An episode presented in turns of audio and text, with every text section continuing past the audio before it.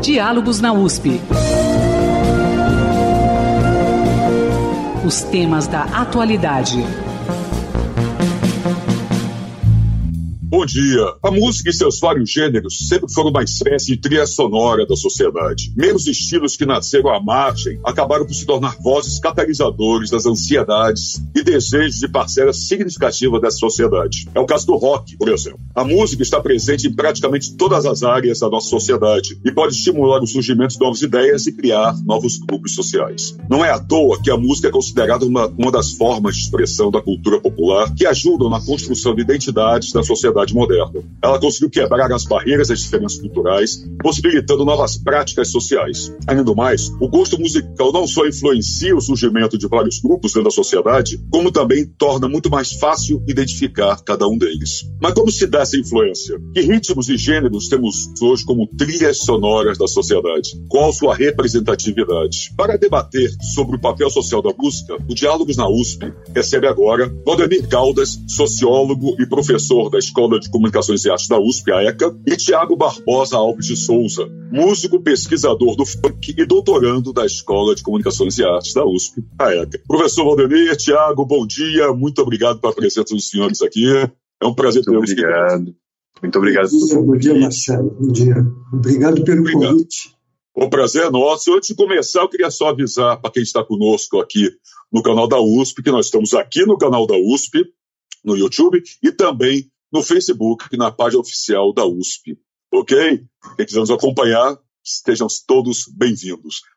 Meus caros, começar com vocês, eu gostaria de fazer uma pergunta um pouco mais ampla para nós começarmos a nossa conversa. Nós podemos realmente dizer que a música é uma das formas de expressão de cultura popular que exerce essa função importante, como eu comentei agora, na construção da identidade na sociedade moderna? Ela é realmente a trilha sonora dessa sociedade? A, a música em suas várias expressões. Eu gostaria de começar com o professor Valdemir. Por favor, professor. Ok, Marcelo, obrigado. Olha, a, a pergunta é, é, bem pertinente e a expressão trilha sonora da sociedade é de uma felicidade ímpar. Gostei muito da, da expressão, porque todo país, toda sociedade tem mesmo uma trilha sonora. A nossa trilha sonora, durante muito tempo, foi o samba eu não não correria o risco de dizer que hoje o samba continua sendo nossa trilha sonora, porque houve uma diversidade, houve e está havendo uma grande diversidade de sons, de ritmos que se fundem com o samba e dão uma roupagem nova ao samba, que não é mais exatamente o samba do Cartola, muito menos o samba do, do Noel Rosa, e muito menos o samba atual do Chico Buarque. Quer dizer, o que nós temos é um hibridismo musical, um hibridismo rítmico, que fez do nosso país uma, uma, uma, uma riqueza muito grande de, de diversidade de ritmos. Do mesmo modo, por exemplo, que nós tivemos é, na França a, a época das, das valsas na Áustria, nos Estados Unidos, nós tivemos o boogie no começo do século XX, depois nós tivemos o, o, o Charleston, depois o, o, o rock, e, e, e da, da Beat Generation para frente, o que prevaleceu mesmo foi o rock. E um pouco mais tarde, mas ainda é um ritmo chamado ainda de rock, mas que é, não sei por quais motivos é, os Beatles foram chamados de reis do iê, iê, iê. Porque, na verdade, o que, eles, o que eles sempre cantaram foi rock, e não por acaso John Lennon disse que todo lugar, tudo que eles beberam, tudo que eles aprenderam do rock está nos movimentos e trejeitos e na voz de um cidadão chamado Elvis Presley, que é visto pelos Beatles como o grande pai do rock, embora não tenha sido o primeiro. O primeiro está lá no Bill Haley com Rock Around the Clock e assim por diante. Mas é, cada, cada sociedade realmente tem o seu ritmo. E isso, isso é fácil perceber. Eu só, só dei esses exemplos muito rápidos, mas é, porque eles são muito evidentes. Né? Sim, perfeito. Então, Tiago, o que, que você acha? É por aí mesmo? Temos essa trilha sonora da sociedade? Temos, sim. Acho que a fala do professor Valdemir mostra como a gente. como a música é um fazer social. A gente tem vários grupos sociais e cada grupo tem uma, um tipo de música que representa uma determinada sociedade. Eu acredito que, a, que, que é por meio da música que as pautas sociais, que o que está acontecendo na sociedade atualmente, é por meio da música que muitas vezes essas questões se registram e se difundem. Pensando no, no, cenário mais, mais próximo do nosso tempo, os anos 90, por exemplo, o álbum uh, Sobrevivendo no Inferno dos Racionais MCs mostra toda uma questão política, identitária, do, do contexto brasileiro nos anos 90. Né? Então eu acho que é, a música tem esse poder né, de envolver, de transmitir questões é, sociais e de uh, essas questões serem representadas e se transformarem em letra, em melodias. E isso gera uma espécie de círculo virtuoso, né?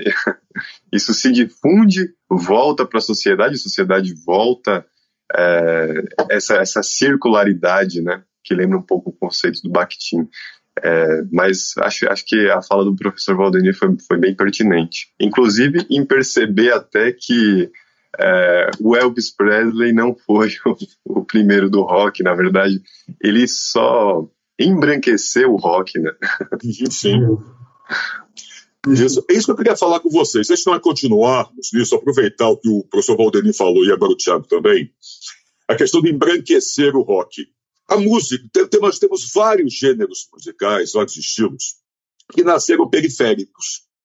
Nasceram, poderíamos chamar de nasceram marginais ou marginalizados. O samba, no começo do século XX, ele era perseguido. Não podia se tocar samba. E depois, o samba se tornou, como o Valdemir colocou muito bem, a identidade brasileira, a representação dessa identidade. O tango na Argentina, talvez a grande identidade cultural da Argentina, ele também nasceu de uma forma marginalizada. Né? Nos prostíbulos, nos cabarés dos, por, dos portos de Buenos Aires, até ir para a Europa, ganhar uma roupagem e voltar como um estilo musical que hoje representa. E o rock, que nasceu na música negra, foi é, embranquecido por Elvis Presley e antes por Bill Haley, e se tornou um hino da juventude, aquela juventude dos anos 50, que não tinha seu próprio hino, né? e hoje é uma expressão musical para todos. O que leva, na verdade, o que leva a essa transição? É o estilo musical que se impõe ou a sociedade que o absorve, na verdade? O que acontece nessa transição, professor Valdemir? Como uma música deve ser periférica e para ser tão representativa assim para uma sociedade? Marcelo, isso, isso é, é, quase um processo automático. Por exemplo, o, o, o Tiago, você acho que comentou comigo que você, Tiago, parece que estuda o funk, não é isso? Uhum.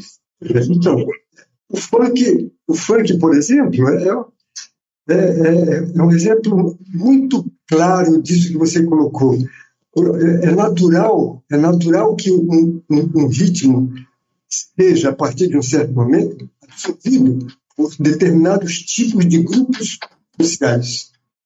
Então, uh, uh, por exemplo, quando, quando aparece o funk, ele, ele era visto como um ritmo periférico e, e pronto. Mas hoje não dá mais para você dizer que o funk é um ritmo periférico. O, o, o, o funk tem tem ganhado uma certa projeção e, e tem, tem ganhado um certo prestígio em outras classes sociais. Né? Basta ver, por exemplo, que a garotada da, da, da universidade, que não é exatamente uma classe média baixa, especialmente na USP, né? não é exatamente, é classe média alta e alta burguesia. E a gente vê com clareza, assim, a, a volúpia que eles têm pelo, pelo funk, eles, de, de, dançar o funk. Quando eu, quando eu era, quando eu fui diretor da escola, Eu me lembro muito bem que as sextas-feiras tinham tinha festa de funk que dava um problema muito sério. Então, lá vinha lá a prefeitura para tentar evitar que, que, que, que, que, aquela, que, aquela, que aquela festa continuasse. Mas é uma, é uma, é uma coisa inevitável. Você não, você não, tem, não tem como você reprimir um desejo musical. Você pode reprimir provisoriamente, depois ele, ele, ele desaparece, porque ele é tão forte que não, não há como você você diz, não, você não pode mais dançar funk, você não pode mais dançar rock and roll. Quer dizer, isso é uma, é uma, é uma, é uma bobagem. O, a, própria, a própria sociedade se encarrega de incorporar no seu, no seu cotidiano, vira uma, vira uma questão cultural. O funk hoje é uma questão cultural no Brasil, como, como, como o samba continua. Só que o samba é, é, tá, tem, outra, tem outra esfera diferente do funk é um outro tipo de público, é um público um pouco mais. É, tem uma faixa etária um pouco, um pouco mais, mais alta que, que o pessoal do funk. E, e, isso é absolutamente natural. A gente vê, a gente vê isso ciclicamente. Isso, você vai ver, por exemplo, que na, nos anos 50, quando, quando o, o rock estava no auge, aparece um ritmo chamado twist e o twist, com o Chuck por exemplo, era, era, uma, era uma grande febre. E houve uma tentativa aqui no Brasil se reprimir o twist, porque era considerada uma dança imoral. Bom, mas o Elvis Presley, o Elvis Presley não foi proibido pelo governo americano porque rebolava. Ele recebeu o apelido de Elvis Pelvis. Proibido ser filmado do corpo inteiro, só da cintura para cima, né? Exatamente, né? Então, não tem, não tem, não tem como você, não tem como você reprimir. Quer dizer, você pode até reprimir, mas o, o, o, a, a repressão se torna estéril a partir de um certo momento, inexpressivo. É isso, Tiago. Quer dizer, o, como é, é, esses ritmos eles acabam perpassando ou se imiscuindo na sociedade até o ponto de chegar a esse, a esse hino de tantos ou a trilha sonora da sociedade, vencer essas barreiras iniciais. Eu acho, Marcelo, que a sua pergunta ela toca num ponto que é meio enigmático, que é assim, né? Eu, antes de pesquisar o funk, a minha formação é em música clássica. E as pessoas que têm acesso a essa formação clássica, erudita, como se falava, elas têm uma realidade material muito mais privilegiada. Então, os compositores da música erudita têm um poder, assim, de um poder material é, e um, anos de formação para para poderem compor músicas, é, muitas vezes com cálculos matemáticos, como muitas vezes eu fiz na, na faculdade. Só que a grande questão é, por que que música, assim, pensando na nossa sociedade hoje, claro, não vamos generalizar, no nosso tempo atual, como é que uma música que ela nasce num contexto privilegiado, num contexto, sei lá, de reflexão, de cálculos, ela não tem a mesma capacidade de tocar a sociedade que o funk tem. Esse é um grande enigma. Como é que músicas elaboradas e sofisticadas é, é como, grosso modo, vou fazer uma comparação, como se a gente tivesse um avião feito com uma alta engenharia, com uma sofisticação, é, e, sei lá, um avião que a favela fez, por exemplo, com, uma, com meio precário. Mas a sociedade prefere andar de avião precário, né? Então, acho que é muito engraçado. E assim, os dois voam, né? Os dois voam. Os é dois voam. Esse é o ponto. Fundamental. Exatamente. É, e Acho que a grande questão é que essas manifestações populares, o samba, o rock, é, diferente da preocupação mais acadêmica, erudita, elas, não, elas têm uma preocupação muito pragmática, muito prática de envolver as pessoas, de ser uma música para dança, que muitas vezes essa preocupação não, não faz parte do ambiente mais acadêmico, musical.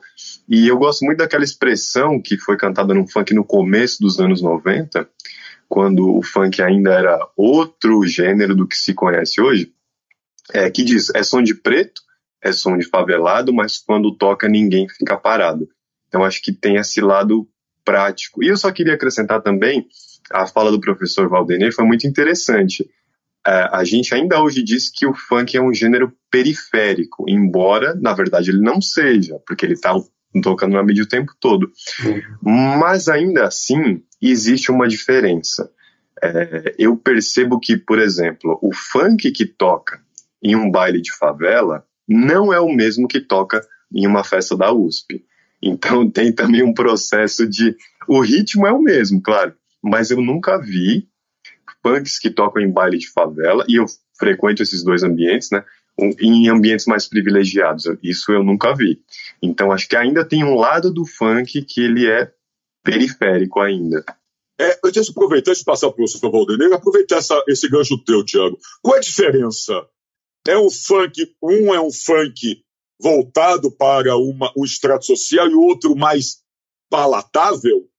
É isso? O que, que acontece? Por que esses dois tipos de funk? Tem uma, tem uma questão que é mais imediata, que é a questão da letra. Então, quando um funk ele é feito numa favela e aquilo naturalmente ultrapassa porque fez sucesso, porque tem uma melodia envolvente, um ritmo envolvente, uma construção musical envolvente, é muito comum que para sair da favela e para o asfalto, como se fazia esse binarismo, você troque um palavrão por, por uma palavra mais socialmente aceita. Então tem a questão linguística, tem a questão do palavrão, da polêmica do tabu, que na, nos funks de baile de favela é um pouco mais forte, mais agressivo, mas tem também a questão da construção musical. No funk de fluxo, fluxo é o nome que se dá para um baile de favela, é, ele é feito para tocar em carro de som construído pela própria comunidade. E o som é muito, é muito agressivo, é muito, ele chega a ser distorcido pela alta intensidade. E não é que o, o dono de um carro de som aumenta o volume, não. Ele é construído na própria composição em estúdio, ele já é feito em alta intensidade. Então ele é um funk, como a gente costuma falar, assim, simplificadamente, mais estourado. É, então tem essa diferença, essa higienização, como a gente fala, tanto na letra quanto na própria construção musical. Não, perfeito. Professor Valdemir, isso representa o quê? Quer dizer, é a música, seja o funk, seja o rock, o estilo que nós quisermos falar, eles ajudam, a, a, ela, a música, ajuda a quebrar barreiras, possibilitando novas práticas sociais, ou acaba exacerbando essas barreiras, eventualmente, nessa divisão por tribos musicais. Nós temos aí, o Thiago comentou, que nós acabamos tendo duas tribos. A tribo do funk universitário, se a gente pode dizer assim, e a tribo do funk de raiz, que é o funk da quebrada. Isso existe mesmo? Quer dizer, o que é que acontece? Pois é, então, Marcelo, o que acontece é que aí a gente vai ter que, por mais que não queiramos, a gente tem que colocar um pouco a sociologia no meio agora, não tem, não tem jeito. Por favor, não, não vamos escapar dela. Pois é, o que acontece, o que acontece é que é, existem três classes sociais e essas três classes sociais têm os seus chamados é, gostos, não só musicais, o seu próprio gosto estético. Existe uma estética proletária, existe uma estética da classe média e existe uma estética da, da, da classe dominante. Isso se, se, se caracteriza culturalmente da seguinte forma: bom, existe uma cultura da burguesia, existe uma cultura da classe média que absorve essa, essa, essa cultura burguesa também, e existe uma, uma cultura da classe proletária que essa não é não é absorvida. Espontaneamente ela é absorvida mas oficialmente nós não a classe a classe proletária é relegada a um plano de insignificância por uma questão pura e simples de, de classe social. Não é que as pessoas não gostam. Por uma questão de classe social, elas dizem até que não gostam, porque, afinal, aquele ritmo não faz parte do seu universo. E se não faz parte do, do, do seu universo, oficialmente não, não faz parte do seu universo, então eu não falo, eu não vou falar do funk porque eu não conheço esse, esse tal de funk. Eu, eu tenho, eu tenho, eu, eu prefiro ouvir Marisa Monte, Djavan, é, Gilberto Gil, etc, etc. Porque existe isso, isso é um fato real. Né? Da mesma forma que, da mesma forma que essa, essa cultura musical periférica de uma classe operária, essa não tem esse filtro sensor é, é, é, bem mais, é, é, bem mais tranquilo. Da classe proletária para a classe média é mais tranquilo. Eles até absorvem alguns valores da classe média, mas o contrário é muito mais difícil. Em outras palavras, a estética, a estética da classe média é, é uma coisa que não tem como você é, fazer com que um cidadão da classe média, é, especialmente, mas não só, um cidadão intelectualizado, pelo menos para-intelectualizado, ele nunca vai, do mesmo modo que ele diz que, não, novela é um horror, ele vai dizer que Anitta é um horror. Ele vai dizer, ele vai dizer que essa, essa, esse funk é um horror que não tem nenhum sentido. Isso é, é, é uma coisa natural. Dizer, é natural, mas não é aceitável. Na minha opinião, não é aceitável. Porque a música é, é, o tipo do, é o tipo do produto cultural que não poderia ter o, o carinho de uma classe social. É, esse é o ponto, Valdemir. Eu queria falar com você e aí passar para o Tiago também. Esse carimbo de uma classe social, e nós vemos isso de várias formas culturais ou socioculturais. E a, esse carimbo não seria uma forma até de enfraquecer essa voz ou de pasteurizá-la eu vou dar um, um, exemplo, ou alguns exemplos pegando a questão do rock, pegando a questão de uma cultura americana, a cultura da guerra do Vietnã, por exemplo. Quando os soldados voltavam do Vietnã, eles voltavam muitas vezes com casacos, roupas furadas de bala, sujas de sangue, de algum colega, algum amigo que morreu. Ele usava aquilo como protesto. De repente, aquilo vira moda e começa a vender daquela forma. Eu morei na Inglaterra nos anos 80, eu, quando o movimento punk era muito forte, o movimento de resistência, o movimento mais social que musical, o movimento social de resistência ao governo Tati e tudo mais. O que se fez? Começou-se a abrir lojas vendendo moda punk. Então você tem o punk raiz, o punk que, que vai questionar, e tem o punk de boutique. E você enfraquece a luta. Você pasteuriza isso. A música não, é, não acaba acontecendo uma coisa, como o Tiago falou, quando você tem uma letra mais será higienizada ou mais glamourizada para uma classe média, você acaba não, não inundando esse carimbo da classe média, da, do mercado, da sociedade. E eu queria depois falar com você e depois passar para o Tiago também. É. Meu caro amigo, olha, isso não acontece só com música, é com tudo. Sim, sim. É, e é muito é isso, fácil. Eu exemplo fora da música, inclusive. É, isso. No capitalismo, a gente.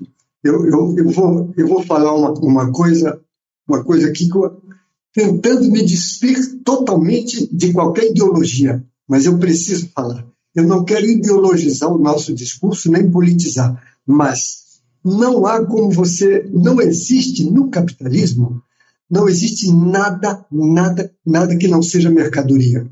Não existe nada. Nada. Tudo é. Eu Tudo vira mercadoria, né? É. Eu me lembro que li num cidadão chamado Theodor Rossack, o livro A Contracultura, que ele fala que as camisetas do Che Guevara estavam nas barricadas de Paris em 1968. Um ano depois, todas as boutiques do Champs-Élysées estavam vendendo camisas estilizadas com Che Guevara estampado aqui. Quer dizer, isso é, isso é, uma, isso é uma coisa, tudo, tudo, tudo se, se mercantiliza. Tudo é passível de ser mercantilizado. O próprio funk, o próprio, a própria música de protesto né, do, dos anos 60 foi mercantilizada e se tornou um produto cultural forte dentro do universo mercantil da música popular brasileira. Desculpa, Denê, a gente pode dizer que isso é bom ou mal ou não? Ou é normal dentro dessa sociedade que vivemos? Bom, que é normal na sociedade que vivemos, eu não tenho nenhuma dúvida, porque isso é uma parte inerente à própria, à própria lógica do capital. O capital, tudo que ele percebe que é possível mercantilizar para ganhar dinheiro, se mercantiliza. Eu não posso dizer a você que nem que é ruim, nem que não é bom. Isso é normal no capitalismo. Agora, numa sociedade que não seja capitalista, isso é, isso é horrível. Uhum. para, para, para quem vive no capitalismo, é uma, coisa, é, uma, é uma coisa natural, porque você não tem como contestar isso. Não tem como contestar. Você termina aceitando. Não, não, você vai dizer, não, não, eu não vou fazer música de consumo. Se você não vai fazer música de consumo, não, não, tem, não tem outro jeito. Ou você faz uma música que ela, ainda que não seja de consumo, ela vai ser de consumo mais tarde, porque ela vai ser mercantilizada, ela vai ser industrializada e vendida. Não, por exemplo, os racionais lutaram uma barbaridade para não, não se tornarem é, mercantilizados, mas chega uma hora que eles têm que gravar, não tem, não, não, não, não tem alternativa. Tudo, tudo, tudo, tudo. Olha, eu, eu, eu me bato muito com isso. Eu Pare para pensar. Eu já pensei muitas vezes. Não existe nada no capitalismo que não seja mercantilizado. Portanto, até o nosso protesto é de mercantilismo. Exatamente. Perfeito. Antes de passar para o Tiago, só dar um toque para vocês dois. O Valdemir comentou essa história e eu gosto muito dela. Eu já pesquisei bastante a respeito. Sobre essa, a imagem do Che Guevara, aquela famosa foto do Corda, né? Imagem Che Guevara dos protestos de Paris 61 e depois ela sendo vendida como camiseta, posters. É a imagem mais vendida do século XX. Vejam, se vocês quiserem, procurem um, um, um documentário, não sei, se vocês conhecem, chamado Revolution. Eu conheço. Conhece? É exatamente isso. É muito bom, conta exatamente como uma foto icônica de um, de, um, de um ícone do socialismo, da rebeldia, das lutas contra o capitalismo se torna um produto desse capitalismo. Pois é. é Antes de mais nada, né? É. Mas voltando nisso, então, pegando esse gancho, como o professor Valdemir falou, é isso, Tiago, quer dizer, acaba sendo mercantilizado, acaba sendo enfraquecido de várias formas ou não, ou de alguma maneira consegue se manter a essência, manter o recado social que se quer dar. É, então, as coisas mudam o, o, o significado, né? As coisas. É, é o que o professor falou, tudo vira mercadoria, inclusive os livros o capital do Marx, né? Inclusive a crítica ao capitalismo vira mercadoria. É, As ironias é, históricas. É muito curioso. Agora, por outro lado, existe sempre a tentativa de grupos de manterem uma certa essência. Então, quando o funk, a, talvez até essa diferença do funk de favela e do funk mais comercial, é uma tentativa de, olha, é, nós não somos o funk comercial. Aí tudo bem, o capitalismo acaba engolindo isso com uma defasagem, mas quando o capitalismo engolir essa estética do funk de favela, vai surgir uma outra coisa é, que vai meio que é, ter uma busca por uma certa essência. O que, o que a gente acaba esbarrando nessa discussão é o que muito tem se falado da apropriação cultural. E uma das características que as pessoas, que os autores discutem, é, é, esse esvaziamento. Quando você usa uma roupa de um africano, ou quando você é de uma classe social e está ouvindo funk, se vestindo de uma certa maneira, de um certo modo você está esvaziando, é, você está descontextualizando e tirando muita coisa que existe ali. Só que é nesse processo. Meio do punk, né? E Quando você lança a moda punk, você está esvaziando, como teve a moda hip. Quem é o hip real e quem é o punk real? Ou o punk de boutique. Ou o, o funkeiro de boutique. Exatamente. E, e, bom, e aí alguns autores vão dizer que esse processo de esvaziamento é um processo que visa justamente esvaziar o significado e de, uma, de um certo modo cometeu mais ou menos uma, uma espécie de epistemicídio, de você é, esvaziar aquela cultura, apagar aquele saber, mas eu acredito que é mais uma, uma questão do capitalismo, né, de engolir tudo, e o capitalista é aquele que vende até a mãe. Eventualmente não entrega. Tá, mas dentro disso, como, como se posicionar? Eu queria trazer para o Tiago e depois trazer para o Valdemir. Como se posicionar? Aí é a questão da letra. Você comentou um pouco, mais, um pouco antes. A letra também é um posicionamento nesse sentido? Como você se posiciona dentro desse quadro que é inescapável, que é o quadro capitalismo? Vivemos no capitalismo, temos que seguir essas regras de convivência, de mercado e tudo mais. Mas como você tenta escapar ou como você sobrevive a isso, como você reforça a sua identidade cultural, no caso, a partir da música. Então, primeiro para o Tiago, depois eu trago para o Valdemir. Eu acho que essa, que essa identidade é reforçada através de dessa busca por uma, por uma essência, por algo novo. Uh, e também a gente sabe, principalmente no caso do funk, no caso do samba também, no caso do rock, que esses gêneros eles são dependentes, assim, os, o funk mais popular, que é mais consumido, que é mais difundido, é, tudo que é mais comercialmente difundido musicalmente é dependente uh, das favelas no sentido de que muita coisa nasce ali primeiro e se populariza e passa a ser difundido depois em grandes meios. Então tem esse processo de dependência é, mercadológica, como por exemplo no futebol, né? O mercado do futebol depende dali das categorias de base, da molecada que está jogando na comunidade, é um processo muito parecido. E ali, é, onde a coisa nasce, tem essa busca, como eu falei, talvez por fugir, ou não sei se é exatamente fugir, mas por preservar sua própria identidade. Então é, é curioso também que, por exemplo, vou, vamos pegar o caso da Anitta, que é uma grande artista, símbolo, ícone do funk. Mas não toca Anitta em baile de favela. O pessoal ali não tem nenhum interesse. E não é porque a música dela é ruim, porque acaba acontecendo um processo de, de distanciamento, porque muitas vezes o, o, o que a Anitta produz de música é produzido em estúdios nos Estados Unidos, na Europa, por produtores musicais que nem português falam. Então, como é que eles vão entender a estética da. É uma questão de identificação, Tiago?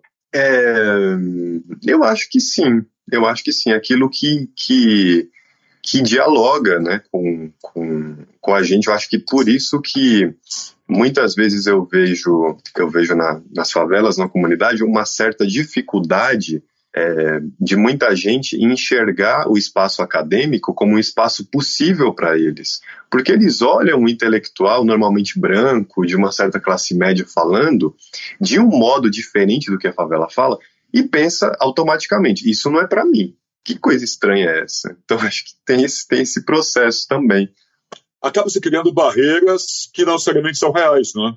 Mas você já Sim, exatamente. É, é o pré conceito com relação a essas situações. Né? E tem, acho que tem uma frase, a sua pergunta também, só para encerrar minha fala, tem uma frase muito boa do Francis Fanon, Fanon, enfim, tem várias pronúncias para esse pensador, que ele diz que a, a fala, o modo de falar é também um ato político, um ato de posicionamento. A gíria, o palavrão, esse tipo de coisa a escolha por uma linguagem é um ato político, mas claro, também como professor Valdemir, estou falando isso sem querer politizar e ideologizar o já ideologizando. Sei. Mas é difícil de falar de gêneros musicais, de ritmos musicais. Voltando, seja o tango, seja o samba, seja o rock, seja o funk, sem falar de uma politização, porque essas letras trazem um teor político, não é, Valdemir? Um teor efetivo, um teor de protesto, um teor de, de se posicionar diante da sociedade. É. É aí que eu trago aqui a minha pergunta, quer dizer, como você vence essa, essa, vamos dizer assim, essa fome do capitalismo sobre esses gêneros musicais e se posiciona ao documentário citado aqui, o T-Evolution, é, que eu comentei.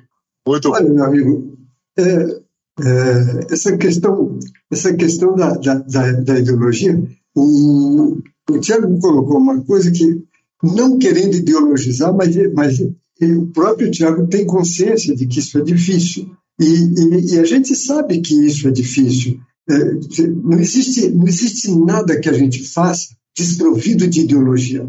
Dizer, o velho Weber, que, enfim, é o, o famoso Max Weber, diz que é, é, é impossível você assumir uma neutralidade político-ideológica. É, é, é, impossível porque quando você, na, na segunda palavra que você vai falar, já está traindo o seu desejo de não ideologizar. Portanto, não dá. Você tem que ideologizar mesmo. Agora, uh, especialmente eu não sei como é que são os outros países, como se dá isso, mas no Brasil, a gente vê as, as letras, as, a, a, narrativa poética do, do muito antes. O, o Brasil talvez seja o país em que mais ideologizou a sua música, porque desde, desde os tempos de Noel Rosa, lá quando o samba não era samba, era machixe ainda, ainda era machixe,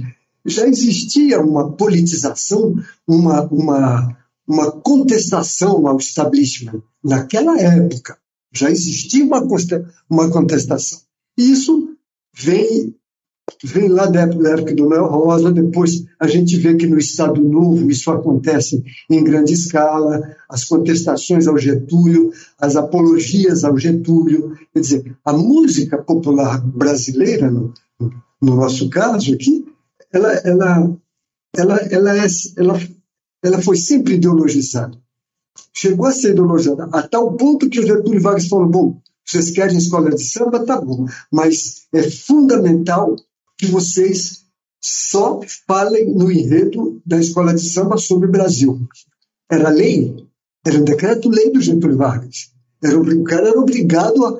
Senão ele não recebia verba. E ele não podia apresentar isso na, na, na, na avenida se não, se não falasse do Brasil. O tema da escola de samba, todas elas tinham que falar de Brasil.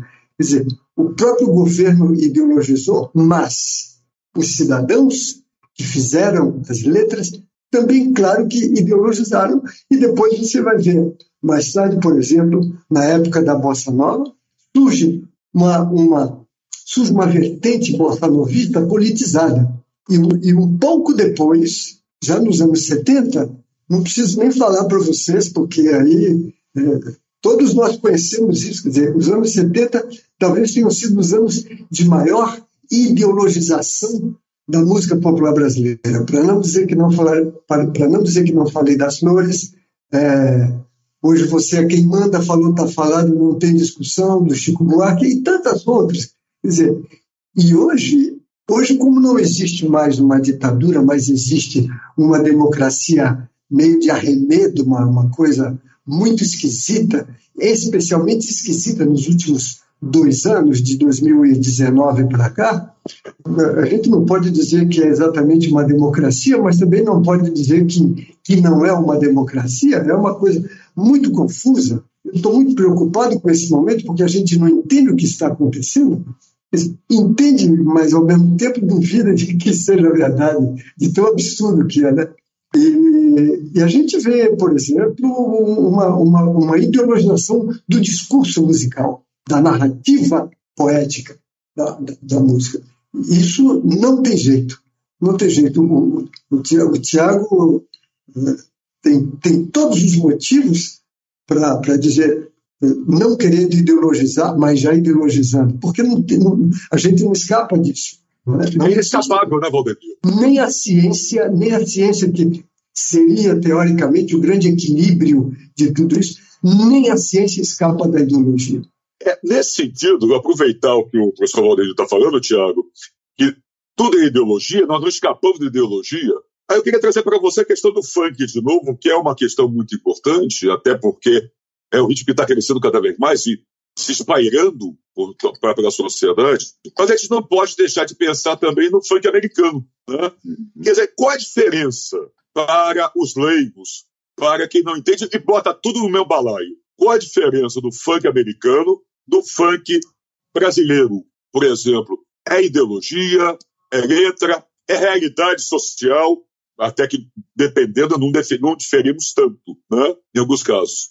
Mas qual a diferença? Podemos falar que existe um funk americano e um funk brasileiro? São coisas diferentes de fato? é, a diferença é gritante, né? acho que o que há em comum é o berço de ser uma música majoritariamente feita por uma população negra. Acho que isso é o que há em comum. O funk brasileiro se chama funk porque ele nasceu em um contexto onde realmente se tocava o funk do James Brown onde se tocava a música a música preta norte-americana, né, nos bailes black do Rio de Janeiro, e aí se tocava toda a, a música negra. A gente tem que lembrar também que o Martin Luther King morreu, em 68, e aí isso causou uma, uma comoção e uma luta por, pela é, pela identidade, a afirmação da identidade que se refletiu na valorização da música negra.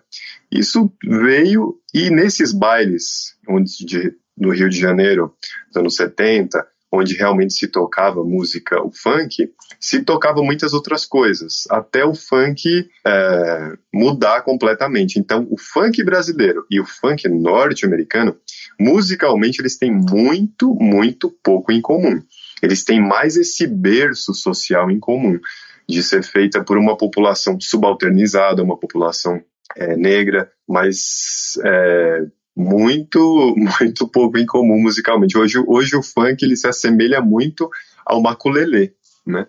Ao ritmo do maculelê. Então tem essa ancestralidade afro-brasileira, o funk também, o professor Valdenir como comentou aí no começo, esse hibridismo, o funk tem esse lado antropofágico, ele se alimenta do samba, ele se alimenta de tudo aquilo que que é interessante, como um capitalista que pega tudo, assim. Até... gostei, gostei. Muito bom, Legal. muito bom. Quer dizer, e fica e, e, também uh, o diálogo fica melhor, não fica, Tiago? No momento que tem essa antropofagia, você consegue falar com várias camadas também, ou não? Sim, sim. É muito curioso que, por exemplo, no YouTube, por exemplo, o vídeo mais visto no YouTube Brasil foi um videoclipe do MC Fiote, chamado Bumbum Tantan. Ele teve, foi o primeiro a ter mais de um bilhão de visualizações, e esse, essa música, ela usa a partita em Lá menor de Johann Sebastian Bach, o grande, o deus da música clássica. Mencionado indevidamente muito recentemente. Oi? Mencionado indevidamente Sim. muito recentemente.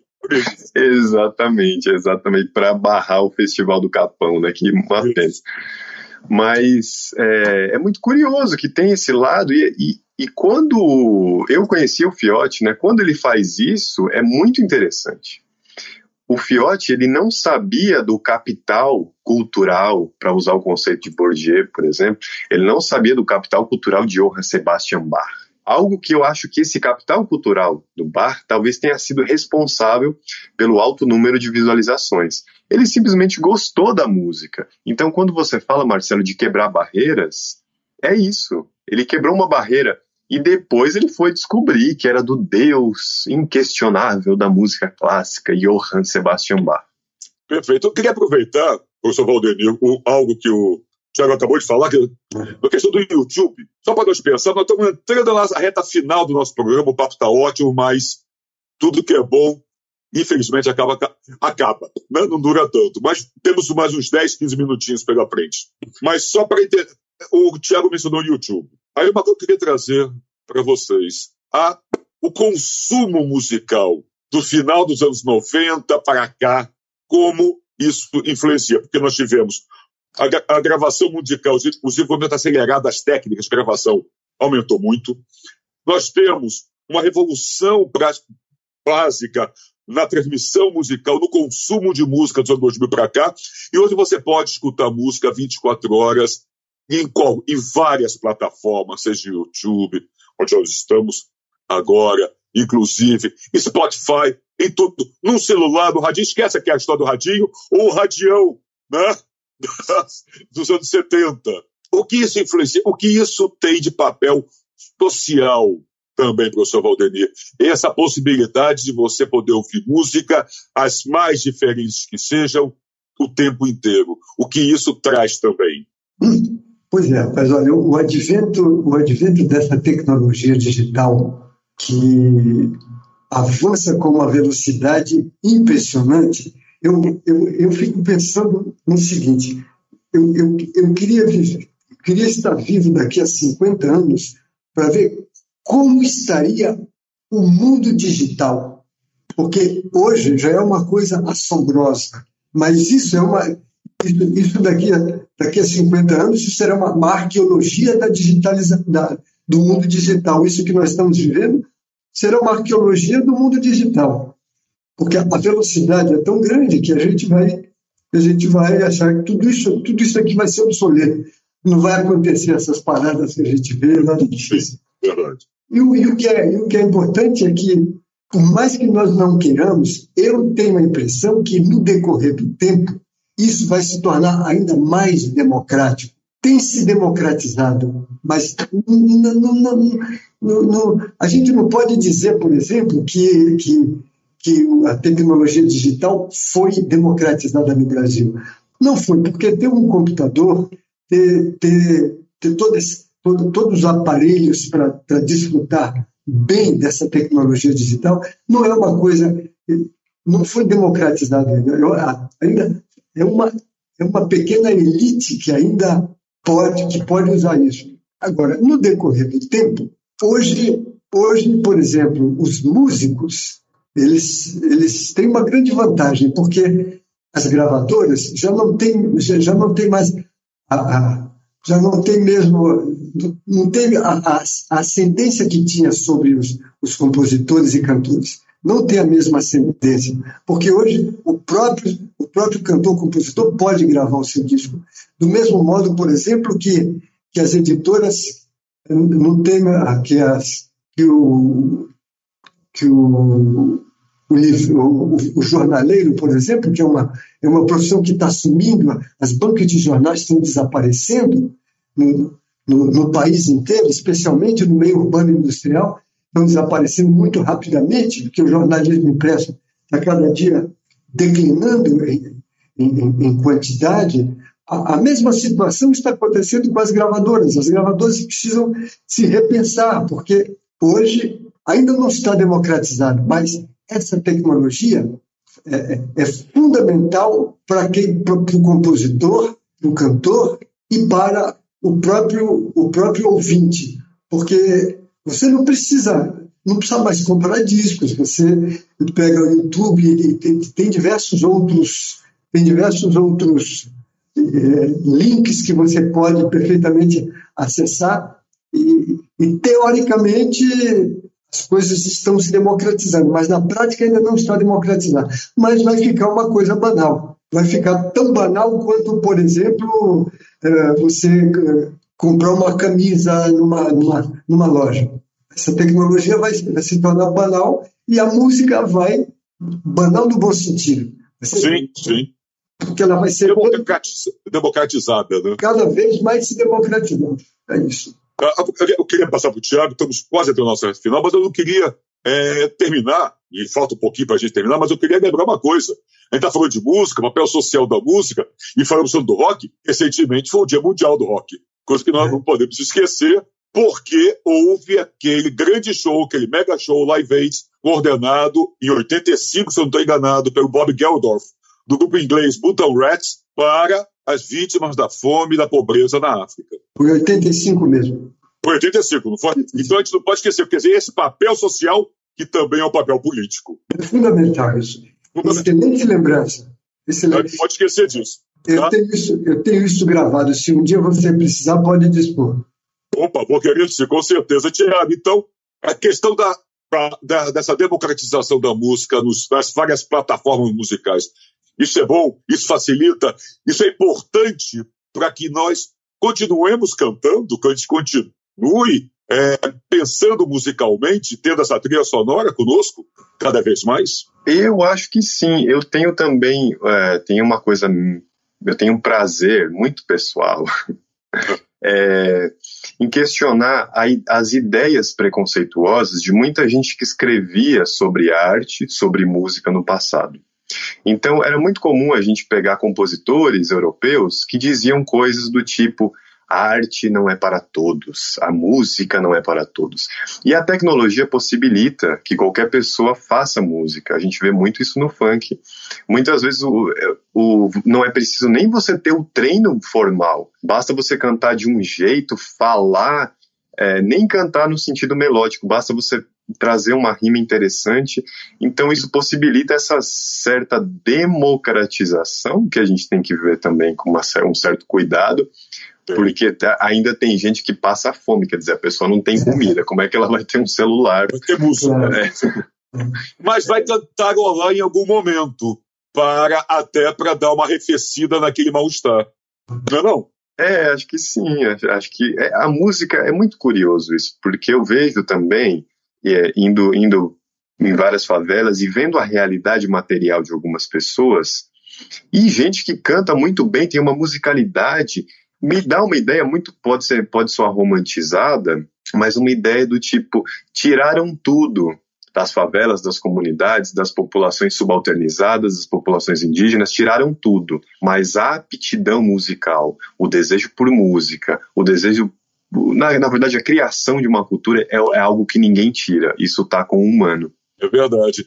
Então, a gente está quase no finalzinho Tá? E você falou da. Ninguém tira isso, a criatividade. Só me lembro do Ciro Monteiro com sua caixinha de fósforo. Fazendo música na caixinha de fósforo. Né? Ah, sim, tem um. Grande músico dos anos 40, 50. Tem uma coisa que eu gostaria de lembrar também: que claro. o dia 7 de julho foi o dia do funk em São Paulo. Opa! É, pela lei da Leci Brandão. E existe um coletivo de pesquisadores, o Funk no Poder, esse coletivo, que está tentando levar a proposta para o Congresso Nacional de fazer o 14 de julho ser o Dia Nacional do Funk, esse, esse, esse, perdão, dia 12 de julho. O dia 12 foi quando ocorreu o primeiro baile da Pesado no Canecão, no Rio de Janeiro, em 1970. Então, foi dia do rock e tá, é dia do funk também. Excelente. Agora, para finalizar, eu queria trazer só um pouco da cultura popular para vocês, é só para saber se isso é fato mesmo. Tá? E até em cima de tudo que nós estamos vivendo de pandemia, de confinamento, de distanciamento social, conversamos sobre tanto, tanto sobre isso, Valdemir. Afinal de contas, rapidamente, para nós finalizarmos, o primeiro o professor Valdemir, depois o Tiago. Afinal, quem canta seus males espanta? É isso mesmo? Precisamos. É, é preciso cantar como já cantava Vinícius de Moraes? Olha, meu amigo, quando menos faz muito bem. Quando menos faz muito bem. Agora, a única coisa que a gente precisa pensar é sobre o que cantar também, né? Porque a, a, a, a música tem a, música é um, é um veículo de comunicação da maior importância. Então, você precisa estar muito atento ao, ao discurso poético do que você vai cantar, para que você não, não caia numa situação delicada de, de, de, de, de assumir preconceitos, de marginalizar pessoas. Então, é preciso saber o que cantar, mas que cantar é fundamental, é. E dependendo do que você cantar, seus males realmente você consegue espantá-los. Perfeito, é isso, Tiago. E a questão do Valdemir foi excelente, a, a, expressão de comunicação que a música tem. É, mas é isso, é o que cantar, o como cantar, até para quem cantar, eventualmente. também, também tem esse lado. Eu acho que sim, eu acho que pensando principalmente até no caso de algumas letras do rap, que traz uma realidade mais cruel, assim, digamos assim, é, quem canta seus males registra. Eu não sei se espanta, mas registra ali. Por outro lado, acho que quem canta seus males espanta revela o fato de que isso tira o cantar, tira uma atenção social. E é o que a gente vê no caso do funk, no caso do rap. É, muita gente, se não fosse a música, estaria na vida do crime, estaria ou traficando, ou roubando, fazendo alguma coisa. Então acho que tem esse outro lado. E para encerrar, só digo uma coisa. A gente tá, que eu acabei esquecendo de dizer que o funk, mesmo ostentação, mesmo o funk mais sensual, que não fala de política e aparentemente não é político, ele é político. E tem uma frase de um outro pesquisador do funk da UFMG que diz assim: o funk ele é tão político que ele não precisa nem fazer protesto para incomodar. Perfeito. Precisa ser tão explícito, né? Sim. Bom, perfeito. Que, bom, o diálogo Saúl está chegando ao seu final. Eu queria agradecer muitíssimo ao professor e professor da Escola de Comunicações e Artes da, da USP, a ECO, professor Ronani Caldas, sociólogo, ao Tiago Barbosa Alves de Souza, músico, pesquisador do funk e doutorando também da Escola de Comunicações e Artes da USP. Professor Valdemir, Tiago, muito obrigado por essa nossa conversa riquíssima. É um prazer tê-los aqui. Obrigado, muito obrigado, muito obrigado. Foi um prazer, professor Aldenir, um prazer, Marcelo. Muito obrigado pela oportunidade. Prazer, Tiago. Prazer, prazer foi nosso, muito obrigado. Obrigado a você que esteve conosco até agora, nos assistindo. Estamos chegando ao final, semana que vem tem mais. Mas todos, cuidem-se bem, preparem-se, fiquem bem e se tiverem que sair, usem máscara. Um abraço a todos, até a próxima semana. Tchau, tchau. Diálogos na USP. Os temas da atualidade.